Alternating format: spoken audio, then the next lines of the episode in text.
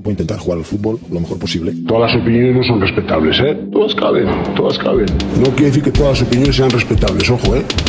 Como se suele decir, no. Lo que es respetable es el derecho a opinar. Que yo, sobre los procesos de crecimiento de las mariposas en Camerún, puedo tener opinión, pero no tengo ni puñetera idea, ¿eh? Bienvenidos a Paliques de Fútbol.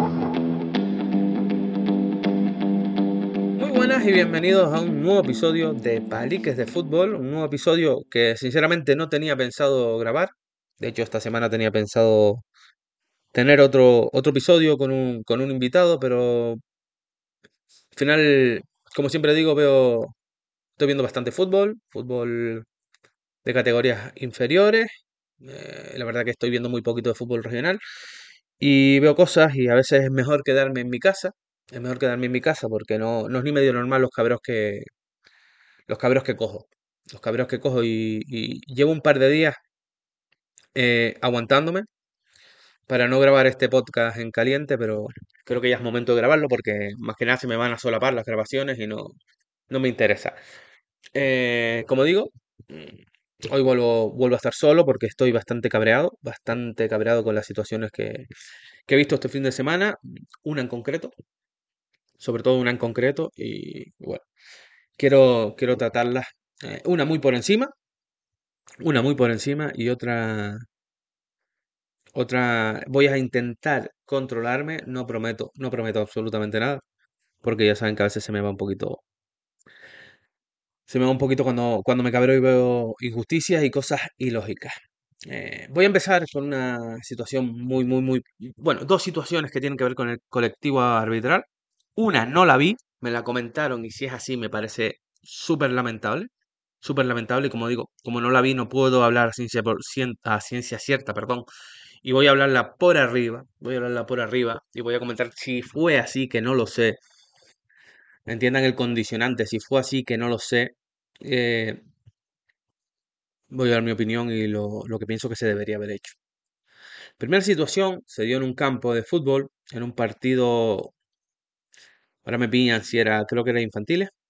Creo que era de infantiles, no. Como, como digo, no estaba delante, no sé.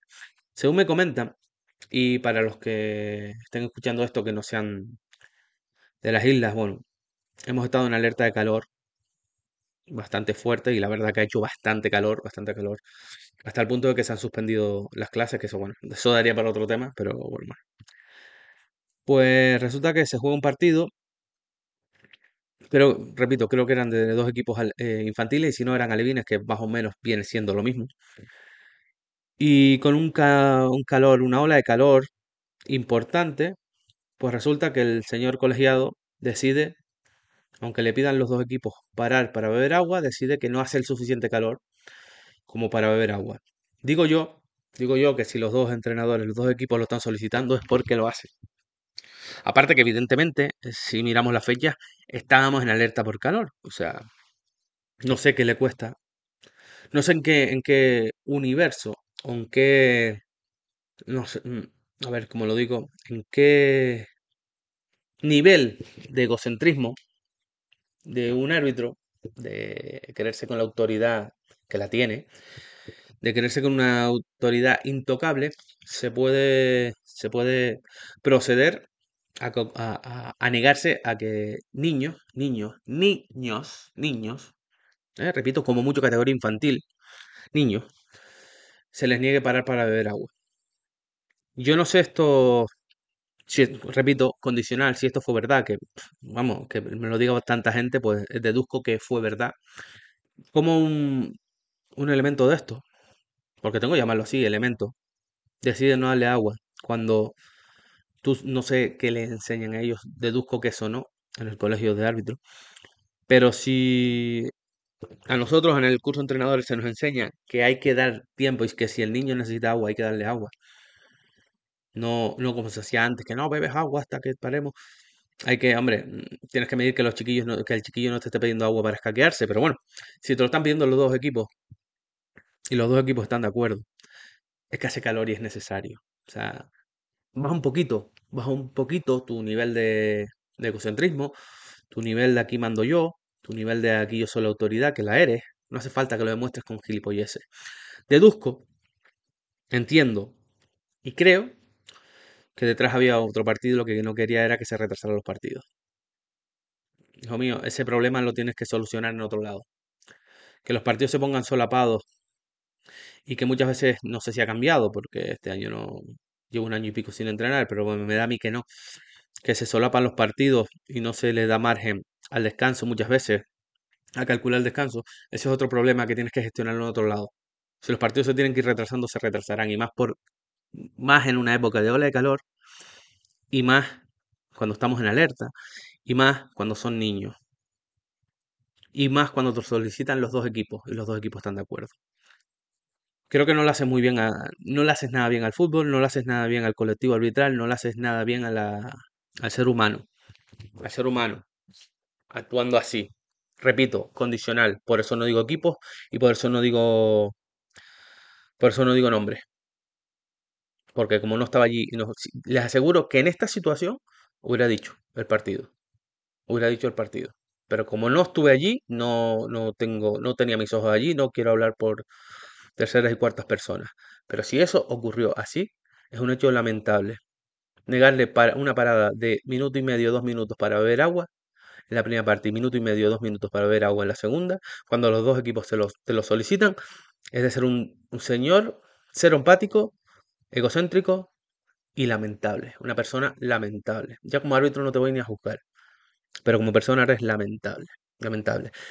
No sé qué habrá ocurrido, no sé qué habrán hecho, pero yo creo que los dos equipos deberían haber hecho una queja conjunta.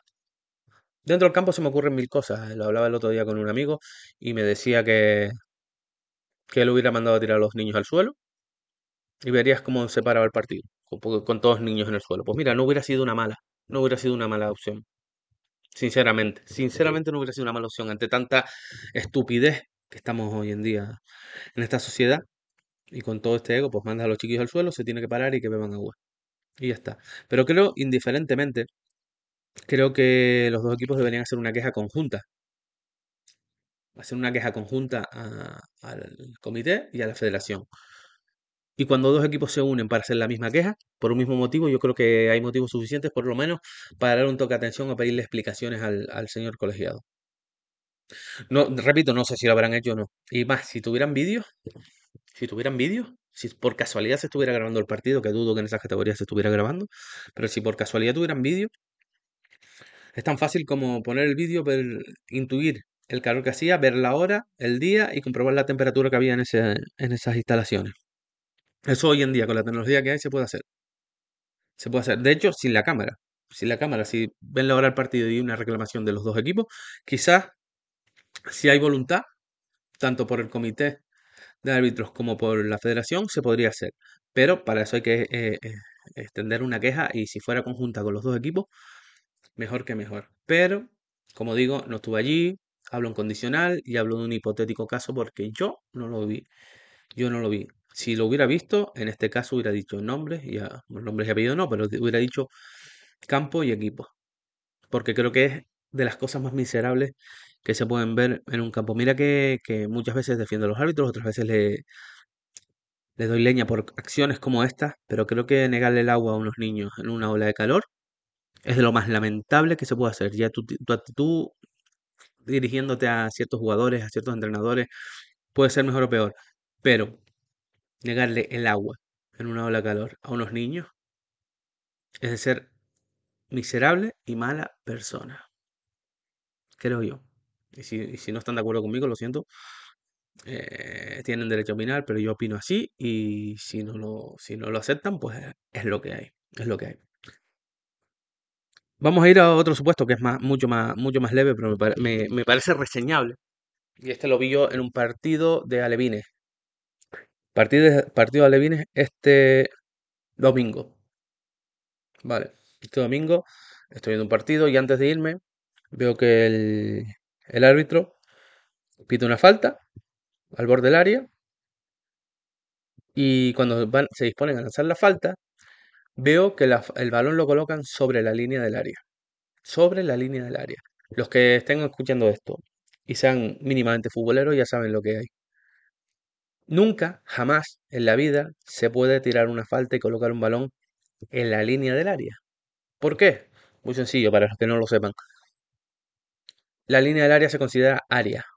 Por lo tanto, si hay una falta que se, se, produce en la línea del área, es penalti. No se puede lanzar una, falta en la línea del área.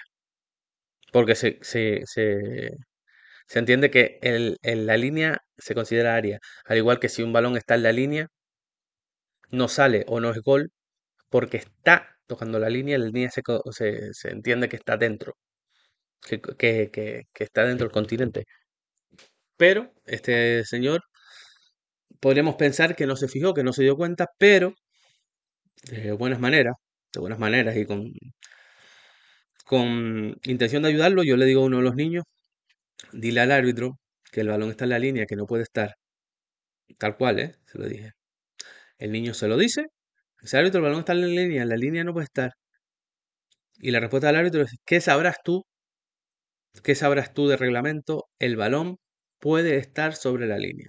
¿Quién te dijo a ti lo contrario? Entonces ahí yo desde la grada, repito, se lo dije de buenas, no, no le increpé ni nada.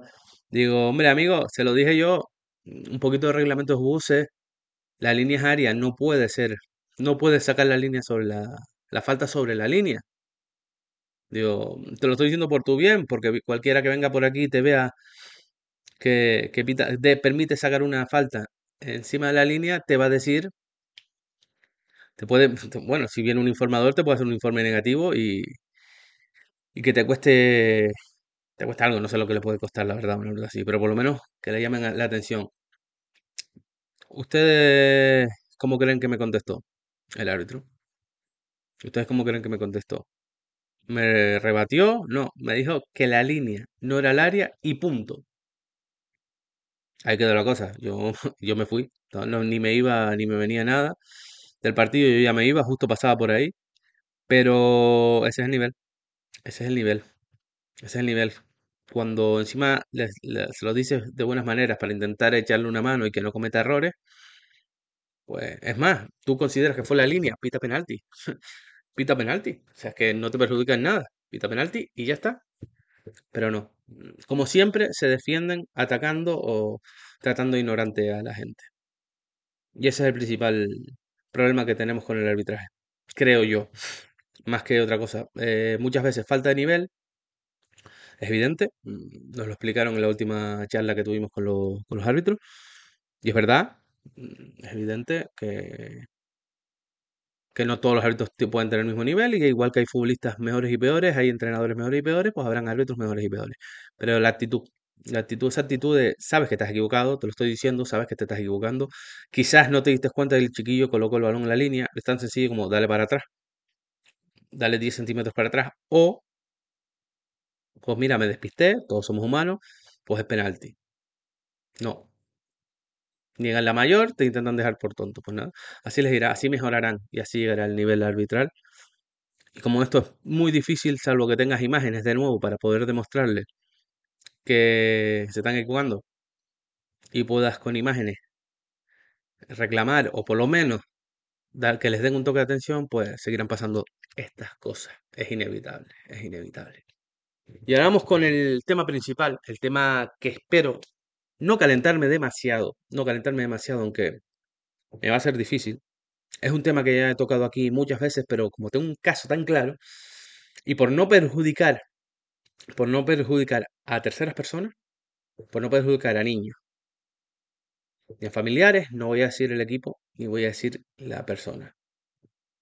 Pero mordiéndome voy a estar por no decir quién, porque me parece, vamos, me parece otra cosa lamentable, ruin e incomprensible. Vamos a hablar de un partido de infantiles, ¿vale? Partido de infantiles, partido que estaba bastante competitivo, perdón, competido. Que se me traba la lengua porque estoy intentando medir muchísimo las palabras. Por casualidad, voy a ver ese partido. Conozco a varios, no una persona, sino varias personas que sus hijos juegan en ese equipo. Y voy a verlo, porque estaba por la zona y bueno, saludo, saludo y veo fútbol, que es lo que me gusta. Y aprovecho y veo los partidos. Veo el partido. Me encuentro con una situación que ya me. Ya me resultó chocante cuando me comentan, no, pero lo mismo no juega, porque es un partido, del partido, según como está el partido, lo más probable es que no juegue. ¿Perdón? ¿Perdón? ¿Infantiles? Sigo sin entenderlo, ¿eh? Yo, llámenme loco, llámenme loco, pero que en infantiles, yo lo considero formación, ¿vale? Primero expongo mi argumento, después lo que realmente, bueno, lo que real no, la realidad es la misma, ¿no? Pero expongo mi argumento, expongo la realidad por la que se podría entender esa situación y después expongo después expongo lo que lo que vamos la conclusión y lo que yo creo que tendría que haber hecho lo que yo veo es lo que yo veo es que el partido vale sí fue competitivo fue bastante competitivo yo veo un ambiente súper tóxico en la grada para variar en este caso más por un equipo que por otro, cuando podría llegarse a pensar que quizás los visitantes tendrían que tener más esa actitud, pero por, por tradiciones, y por eso no digo los equipos, pero me encuentro una situación, un ambiente súper, súper tóxico, súper tóxico. Me encuentro con un entrenador que es expulsado al descanso por reclamar no sé qué, no sé si con su derecho o no su derecho, me da absolutamente igual, ¿vale? Nos puede pasar a todos, a todos nos expulsan por una situación, creo que fue por un gol en el tiempo de descuento de la primera parte. Protesta, el árbitro decide echarlo, bueno, No sé ni si justificado ni si justificado, me da absolutamente igual. Arranca la segunda parte, entraron en la grada. Sinceramente no me parece ni las formas ni el vocabulario que se debe utilizar para un equipo categoría infantil. Pero eso lo debe juzgar el club, no yo. No yo. Me encuentro con una situación que al estar en la grada y los comentarios que hace, la forma de dirigirse a los jugadores, la forma de, de expresar su malestar, creo que aunque lo hagas en el banquillo así, que me- seguramente lo hará así, creo que cuando estás cerca de la grada tienes que aún así ser más comedido. Repito, esta es mi opinión. Esta es mi opinión. No tiene por qué ser verdad y no tiene por qué ser así. Es mi opinión, pero cuando estás cerca de la grada, a lo mejor comentarios como vaya mierda de defensa que tenemos, pues a lo mejor molesta. O a lo mejor no es lo que esperas escuchar de un entrenador. Porque si vaya mierda de defensa tenemos, a lo mejor tienes que trabajar mejor la defensa. O a lo mejor yo soy familiar, que no es el caso, ¿eh? Ni conozco, ni conozco a ninguno. De los que están en defensa, a lo mejor me molesta que en infantiles tú digas vaya mierda de defensas tenemos. Puedes decir que empanada, estamos empanados, pero no sé, utilizar esas palabras no creo que sea correcto ni en el banquillo ni en la grada, pero creo que en la grada con la afición detrás es peor. ¿Qué pasa? Que tus reiteradas protestas, tu forma de hablar, tu forma de expresarte, normalmente se transmite a los jugadores, ¿vale? Normalmente, eh, y lo digo por experiencia, muchas veces los jugadores son reflejos del banquillo, no siempre, pero sobre todo en esas categorías, infantiles, alevines, benjamines, los jugadores son muy influenciables por cómo se les dirige del banquillo y por cómo se, le- se les anima desde la grada y el ambiente que hay en la grada. En este caso, ocurrían las dos cosas. Pero es que cuando el entrenador es expulsado y está en la grada con esos comentarios, con esas protestas, con esa forma de actuar, con esa, para mí parece comportamiento impropio de un entrenador, de un formador, eh, ¿qué pasa? Que pueden ocurrir dos cosas.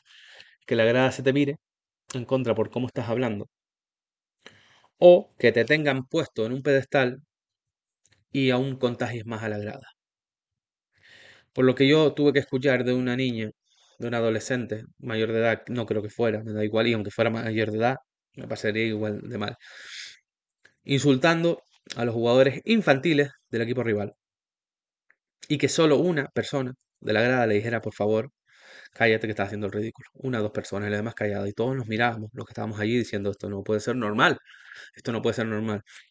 Pero bueno, se, se generó una crispación y claro, eso se transmite en el campo. Sinceramente, el equipo que yo conocía perdió. El equipo donde voy, estoy contando toda esta situación, perdió. Tampoco es que me fuera mucho en ello. Me alegré tremendamente cuando en el descuento de la segunda parte le ganaron el partido. Y me alegré por toda esa situación, por toda esa situación que estábamos, que estaba viviendo, pero es que ahora voy a, al hecho que todo esto me desagrada muchísimo y no me parece bueno para el fútbol base, es evidente. Y es lógico, como tendría que ser sensato. Pero es que hablo de dos casos porque sé que esos dos casos habían subido del, del, del B, los habían subido. Cuando yo me encuentro con el caso de que me dicen lo mismo no juega porque el partido está como está, está competido, como, como digo siempre, no creo que en categoría infantil sea ese momento para competir, pero bueno, vamos a aceptar barco como, como animal de compañía, ¿vale? Eh, la situación es que miro al banquillo y hay siete cambios. O sea, tenía los 18. Yo me pregunto, si tan competitivo eres, si tan competitivo eres, quieres competir desde infantiles y quieres, esto viene más atrás, pero bueno, quieres competir desde infantiles y tienes que ir a ganar, que eso te limita a la hora de hacer los cambios en la categoría infantil. Como digo, vamos a comprar, vamos a comprar barco. ¿Para qué subes? Sé que subieron dos, no sé si subieron más, probablemente hayan subido más, no lo sé, no lo sé. ¿Para qué subes tantos chicos del B? ¿Para qué te complicas la vida como entrenador? Trayendo a siete niños. Teniendo siete suplentes, perdón. Siete cambios en fútbol 11 sin tener portero suplente significa que tienes que cambiar a siete jugadores. O, o eh, mantener a lo que tú consideras que te da el nivel para competir ese partido tan competitivo que tú quieres ganar y porque eres un ganador nato y tú no entiendes el fútbol sin competir, etcétera, etcétera, etcétera, es ir rotando a los jugadores entre ellos. ¿Qué ocurre? ¿Y cuál es la situación? Que al final se te da esto. Que no encuentras cómo poner a esos dos chicos. Una situación que te has creado tú solito. Tú solito por no planificar bien las cosas. Por un lado, o no hiciste tan competitivo que eres y tan tan competitivo que eres y tan exigente que eres, eh, no, no, en tu cabeza no, no entraba o no habías visto al otro equipo o no habías visto la clasificación o no habías visto los resultados para saber que ese partido iba a ser súper competitivo y que a lo mejor tener siete cambios y que a lo mejor subir a jugadores del B te iba a crear un problema. Entonces no has hecho bien tu trabajo. Entonces estás exigiendo un trabajo, estás exigiendo una competitividad y un, un rendimiento a tus jugadores que tú no lo estás dando como entrenador. No has preparado bien tu trabajo. Desde mi punto de vista, ¿eh? desde entrenador. Y desde de un entrenador que le encanta subir jugadores y que se priva cada vez que un jugador debuta en una categoría superior. Un chiflado, soy un chiflado, lo sé, soy un chiflado, pero me encanta que la gente joven que tiene condiciones debute. Debute y, y, adelante categoría. Eh, los que me conocen lo saben.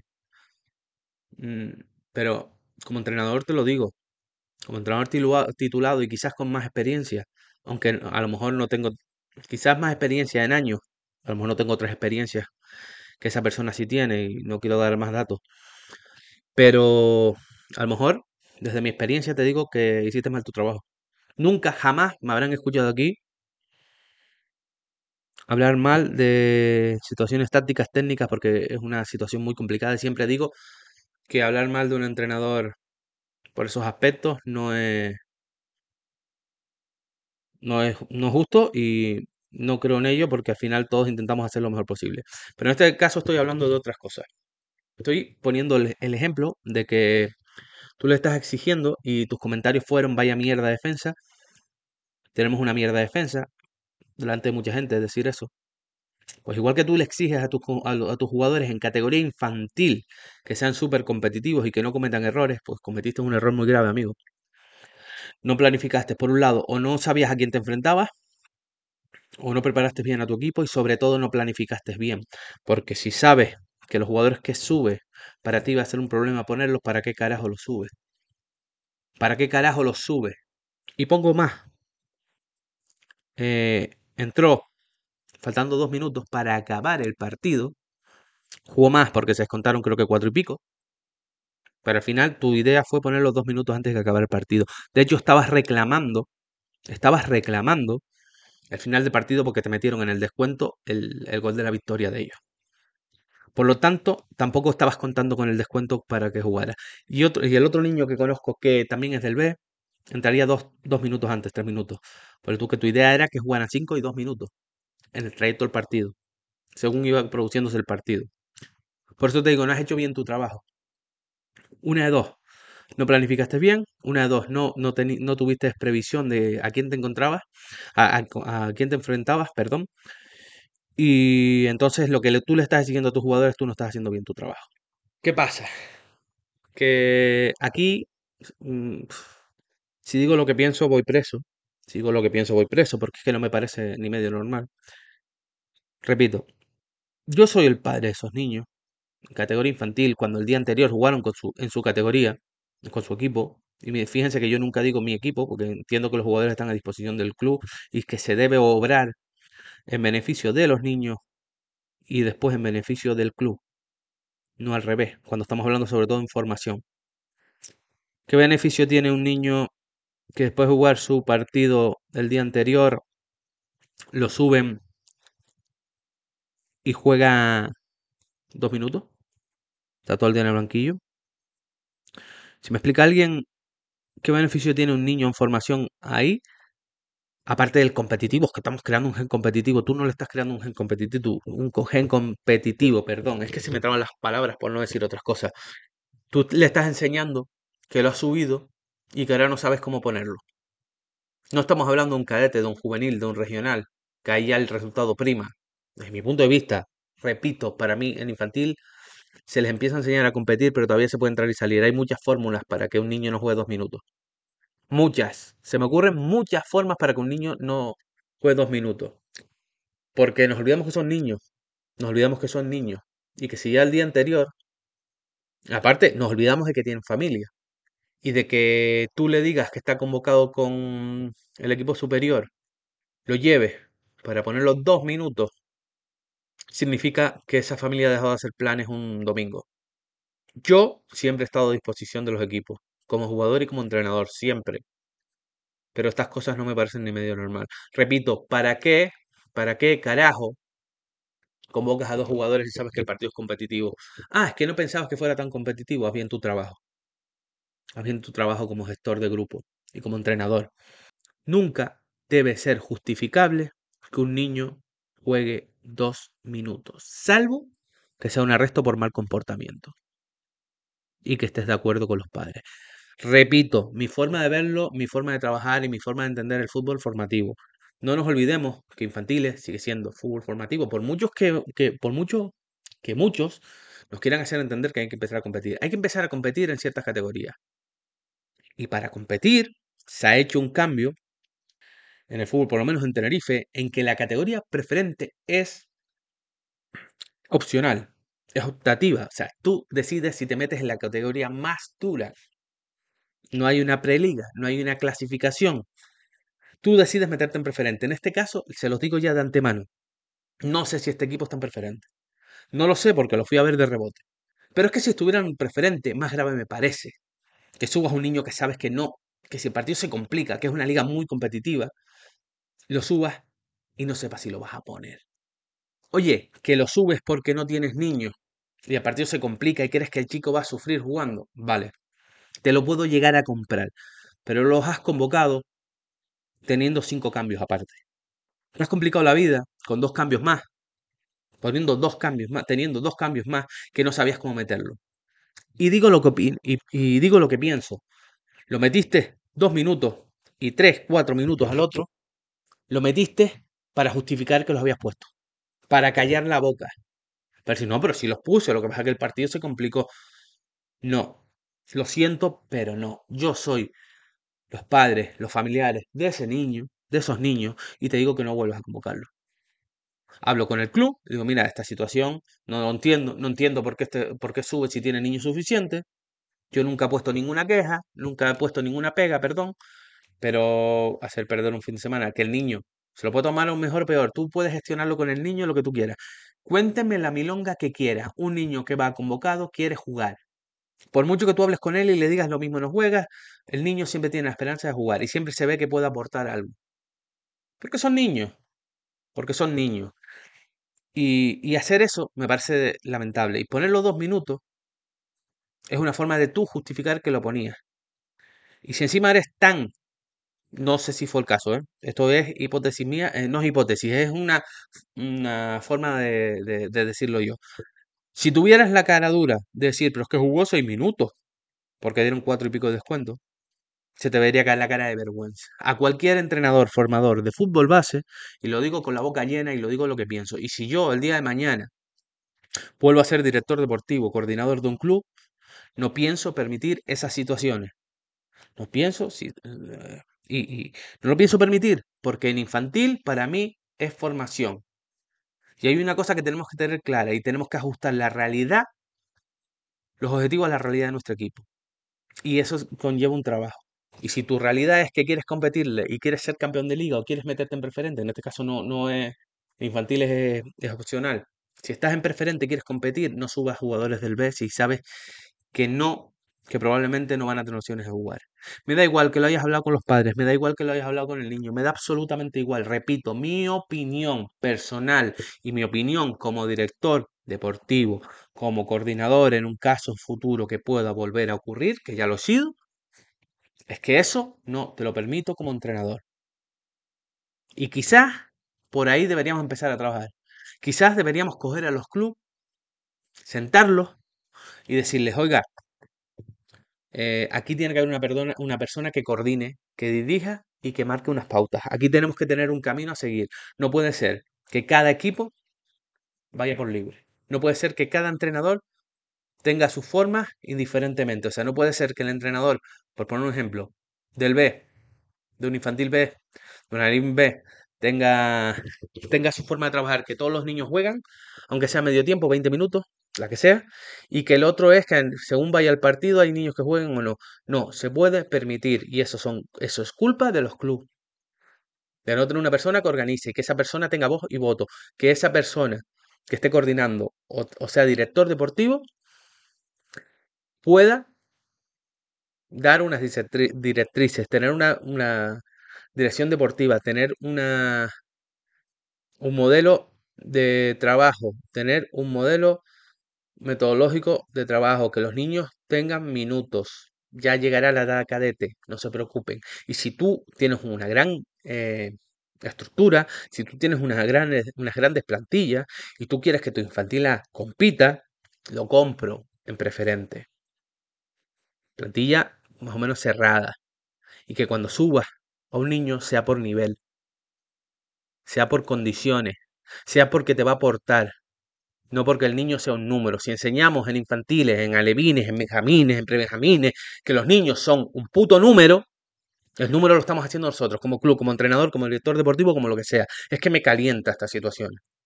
Estoy harto de escuchar que a los niños hay que enseñarles que la vida es dura y que, sí, a los niños hay que ense- enseñarles que, que las cosas, que el trabajo tiene consecuencias. Hay que, hay que enseñarles a los niños que tienen que trabajar para conseguir las cosas. Pero un niño no puede estar en la mina picando piedra, ¿verdad? Que todos estamos de acuerdo. Que aunque ocurra en países que no están desarrollados del todo, que hay eh, eh, mucha pobreza, ¿verdad? Que no, no, no justificamos o buscamos, no, pero es que hay que, como hay niños picando piedra en las minas de, qué sé, me lo invento, de Tupperkistán o como se llame, lo estoy inventando, no cogemos a un niño de 7 años y lo ponemos a- lo metemos en una mina de carbón a picar, ¿verdad que no? Pues a los niños lleva un proceso. Y hoy en día hemos creado generaciones en muchos aspectos más débiles, en muchas cosas que son más importantes, como son en cosas del día a día. Y ahora resulta que en el fútbol sí, en el fútbol hay que justificar porque es que el fútbol es duro, ya llegará, ya llegará. Chicos, ya llegará. Ya llegará el momento en que el niño tenga que enfrentarse. Pero si no le damos unas condiciones básicas, y no me vale es que el niño no vale para el fútbol. Un niño que no vale para el fútbol es el que no le gusta el fútbol. Y que va obligado, porque le van los amigos o porque los padres lo ven como una guardería. Menos mal que cada vez se paga más. Menos mal me refiero a que ya no lo apuntan porque es lo más barato. Como ocurría antes, que era una guardería. Ahora van los niños que quieren jugar al fútbol, van. Deberían ir. Ya cada vez hay menos obligados. O un niño que le gusta el fútbol es totalmente maleable y hay que dedicarle tiempo. Que a lo mejor no sale el mejor jugador del mundo, pues ya cuando llegue a cadete la, la criba se irá haciendo sola. Pero hasta que yo he visto jugadores en infantiles dar un cambio radical de infantil primer año a segundo. de ser cero, cero, que lo mirabas y decías, este chico no, no, no le va a dar, a ser mm, indispensable en cadetes porque el segundo año infantil dio un paso adelante. Entonces nos olvidamos de que los niños mejoran a golpes, muchas veces. A golpes me refiero no dándole un golpe, me refiero de mucho, en muy poco tiempo. Cuando se da con la tecla, cuando el chiquillo se quita ciertas ciertas cosas encima, ciertos complejos, cierto, es que puede afectar mil cosas, mil cosas pueden afectar. Pero justificar un resultado en infantiles, cuando subes a un jugador por subirlo, cuando es prácticamente para decir, mira, lo subí, jugaba poco porque es que, claro, el partido estaba complicado y tenía muchos cambios. ¿Y qué pasa? ¿Los te obligué a subirlo? ¿Qué pasa? Yo te, te dije, oye, ¿cuándo vas a llevar a mi hijo con el A? Y aunque te lo diga, tú tienes que tener la, la, suficiente capacidad para saber qué niño subes y qué no, qué condiciones de partido vas a tener. Si eres tan competitivo, repito, si eres tan puto competitivo, deberías tener hecho tu trabajo y saber que ese partido no está para el niño. Y que ese partido no está para tener siete jugadores en el banquillo que con los tuyos, si son 15, si son 14, tenías de sobra. Pero no, hay que dar una, una apariencia de que soy súper profesional, que tengo el banquillo lleno de jugadores, pero después, mm, si el chiquillo no juega, me da igual. No, es que yo lo hablé con él. Mierda para ti. Mierda para ti. Lo hablaste con el chiquillo. Mierda para ti. Un niño infantil siempre piensa que puede aportar, siempre piensa que puede jugar. Y si no lo hace porque tú solo has hecho ver, le estás haciendo un favor nefasto. Nefasto, porque cuando llegue a cadete, se va a encontrar con la realidad. O cuando vea que llega un entrenador y apuesta por él, o le da confianza, va a ver que sí podía, que sí podía. Aquí todo no va de que yo trabajo súper bien, súper serio y les enseño esto, porque si después acabas con comentarios como vaya mierda de defensa, o vaya, vaya no sé qué, o vete por ahí, o la culpa es del árbitro, o la culpa es de tal, todo eso entra también dentro del fútbol base. Y estoy haciendo, aunque ya de un par de golpes en la mesa, estoy haciendo un esfuerzo sobrehumano por no soltar más palabrotas de las que pienso. Ya llevamos un rato, no quiero extenderme más, creo que he dejado claro, claro lo que pienso. Sinceramente, me da igual si no piensan igual que yo, si piensan que en infantiles hay que empezar a competir, si piensan que en alevines hay que enseñar a los niños a competir, si piensan que si un niño que es más flojito no debe jugar, me da absolutamente igual. Creo que están equivocados, creo firmemente que están equivocados y lo puedo demostrar con ejemplos. He tenido niños que en alevines nada y en infantiles han salido. He tenido niños que en infantiles nada y, en cuando llega infantil segundo año la rompen. He tenido niños que incluso en cadete primer año me pongo, me pongo como ejemplo. Me pongo como ejemplo que no me gusta. Cadete primer año no jugué ni a los boliches porque el entrenador me hacía sentir que no valía, porque el entrenador me hacía sentir que por encima estaban todos los de segundo año, porque el entrenador me hacía sentir que no tenía donde ponerme, un día me ponía central, otro día me ponía lateral, otro día me ponía delantero, donde para él menos molestara, y el cadete segundo año debuté en regionales, señores. Jugué toda la temporada en el juvenil y debuté en regionales. Me valió para jugar mis tres años de juvenil en División de Honor. Di un cambio como jugador de un cambio como jugador, porque llegué, llegó el entrenador que cogió el cadete al siguiente año, me, me buscó un puesto de medio centro, que es donde me quedé toda mi vida, eh, donde yo encajaba, donde empecé a rendir, me dio confianza, debuté en juveniles, me quedé en la plantilla del juvenil, debuté en regionales y jugué varios partidos en el regional. Y estamos hablando de cadete. Si yo pude, ¿por qué no puede un niño? Porque hay que ponerle un tope a un niño y hacerle sentir que no vale. O como he escuchado yo, decirle a un niño, es que tú no vales para el fútbol en Alevines. ¿Tú qué coño sabes? Si tú como entrenador le dices a un niño en Alevines que no vale para el fútbol, hay dos opciones. El niño lo deja o el niño se encabezona y dice que sí, que sí vale. Y eso va en la personalidad. Si tocas a un niño que tiene una personalidad floja y, tocas a unos padres que de fútbol entienden poquito y, como, y asumen, como en este caso, muchos niños y muchos padres asumen que no, va a jugar poquito partido es complicado. Pues vamos creando eso y a lo mejor nos perdemos jugadores y no estamos haciendo bien nuestro trabajo como entrenadores. Lo digo y lo repito. Lo digo y lo repito y lo demuestro cuando quieran. Cuando quieran. Y, invito a quien quiera a rebatirme las cosas, que venga aquí, que venga aquí y me lo rebata. Y me lo rebata y tengamos un debate. Estoy harto, estoy harto de ver cómo en el fútbol base se utiliza como excusa para pagar nuestras frustraciones como entrenadores, para querer solo ganar, para justificar que, a los niños hay que ser los competitivos desde Benjamines porque la vida es así de dura. Estoy harto porque eso solo vale en el fútbol. Porque después tiene un problema en el colegio y vamos a justificarlo. Y porque después tiene un problema en la calle y vamos a justificarlo. O sea, solo vale en el fútbol. ¿Por qué? Porque nos interesa, porque queremos ganar nada más. Solo queremos ganar. ¿Eh? Y ahí es cuando no valen, porque la vida es dura. Dura ahí. Que le hagan algo a tu hijo en la calle. Que le hagan algo a ese niño en la calle. A ver si lo vas a proteger, o no lo vas a proteger, o vas a dejar que la vida sea dura. Lo mandas a la mina de carbón, a picar mina. Estoy harto, señores, estoy harto. Estoy harto y se me nota, estoy harto de ver cómo se juega con la ilusión de los niños. ¿Eh? Sin embargo, vemos como en el colegio no se le puede mandar a repetir porque se le creó un trauma. Pero en el fútbol sí hay que enseñarle que la vida es dura y juega poco porque es malo. Enséñalo. Búscale un equipo de su categoría. Si no vale para preferente este año, pues a un equipo de primera. Si tu equipo no vale para meterse en preferente, a primera. Seamos competitivos y si, como, como dice aquel, como dice el refrán, si quieres competir, métete a competir. Tú.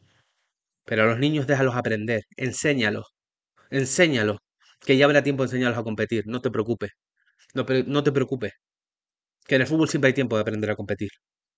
Ahora, pero yo no entiendo un entrenador que vea que un niño no juega o que juega dos minutos y vaya a dormir tranquilo a la casa. Y que encima su justificación sea es que el partido estaba complicado. Haber hecho bien tu trabajo. Haber hecho bien tu trabajo. Con esto voy a acabar porque ya me he calentado demasiado. Y como siempre, pues me caerán palos por todos lados por lo que digo. Me llegarán otra vez correos con mensajitos llamadas perdidas y demás, me da absolutamente igual. Cada vez entiendo más que haya mucha gente que empieza a odiar el fútbol. Porque eh, lo, maleamos a nuestra, a, nuestra, a nuestra conveniencia. Y estoy harto, estoy harto. El otro día me hacían un comentario de, de por qué no estoy entrenando de nuevo. Y se me ocurrió una respuesta un poquito curiosa que, bueno, para acabar con un tono alegre y un tono divertido, se las voy a, se voy a comentar lo que les dije porque me ha salido del alma. No, no estoy entrenando por diferentes aspectos, por diferentes motivos, pero uno de ellos es que yo me casé con el fútbol hace mucho tiempo. Yo me enamoré y me casé de. Me, me casé, no me cansé. Me casé con el fútbol. Y yo para ir a algún sitio donde donde no se quiere el fútbol, donde solo se quiere trabajar el ego y presumir de copitas o presumir de ciertas cosas, me quedo en mi casa aunque sea un amor platónico. Aunque sea ficticio, eh, estoy más feliz que, que yendo a sitios donde se puedan ver cosas como esta. Me revienta las narices, como se habrá podido ver, pero también es verdad que si queremos cambiar cosas tendremos que hacer cosas. Y a lo mejor, a lo mejor estamos en ello y a lo mejor estoy trabajando en algún proyecto, no lo sé. Ahí lo dejo, ahí lo dejo. Si, si surge el momento, si las cosas se dan, pues a lo mejor doy alguna primicia por aquí, pero de momento no, no puedo hablar más. Señores, espero que el, que el podcast les haya gustado o no. espero que, que la mayoría, la inmensa mayoría estén de acuerdo conmigo porque creo que en ese aspecto estoy en el lado bueno del fútbol, estoy en el lado positivo donde podremos evolucionar, pero bueno, si piensan lo contrario, allá cada uno con su pensamiento y con su forma de ver las cosas. Recuerden que tienen las redes sociales de la productora, que, no sé cómo va a arreglar estos taponazos que di a la mesa, la verdad. Tay de récord, cualquier proyecto que tengan, ellos serán capaces holgadamente de sacarlos adelante y, y hacerlo sonar bien, porque si consiguen, como digo siempre, si consiguen que esto salga adelante, pues imagínense lo que podrían hacer con un producto de calidad. Eh, agradecer también a los compañeros del Deportivo cuando comparten nuestra, nuestro podcast, que nos dan visibilidad, igual que a, que a la radio, que ahora se me está yendo la cabeza, a, Radio Atalaya en el sur, que nos da visibilidad también. Y nada, espero que no me haya alterado mucho, aunque creo que sí. Espero que si tienen algún tema o alguna diferencia en este tema, lo dejen en los comentarios. Cualquier tipo de invitado que quieran que traiga, cualquier cosa que se les ocurra. Tienen nuestras redes sociales para dejar cualquier comentario y nos vemos en el próximo episodio. Chao.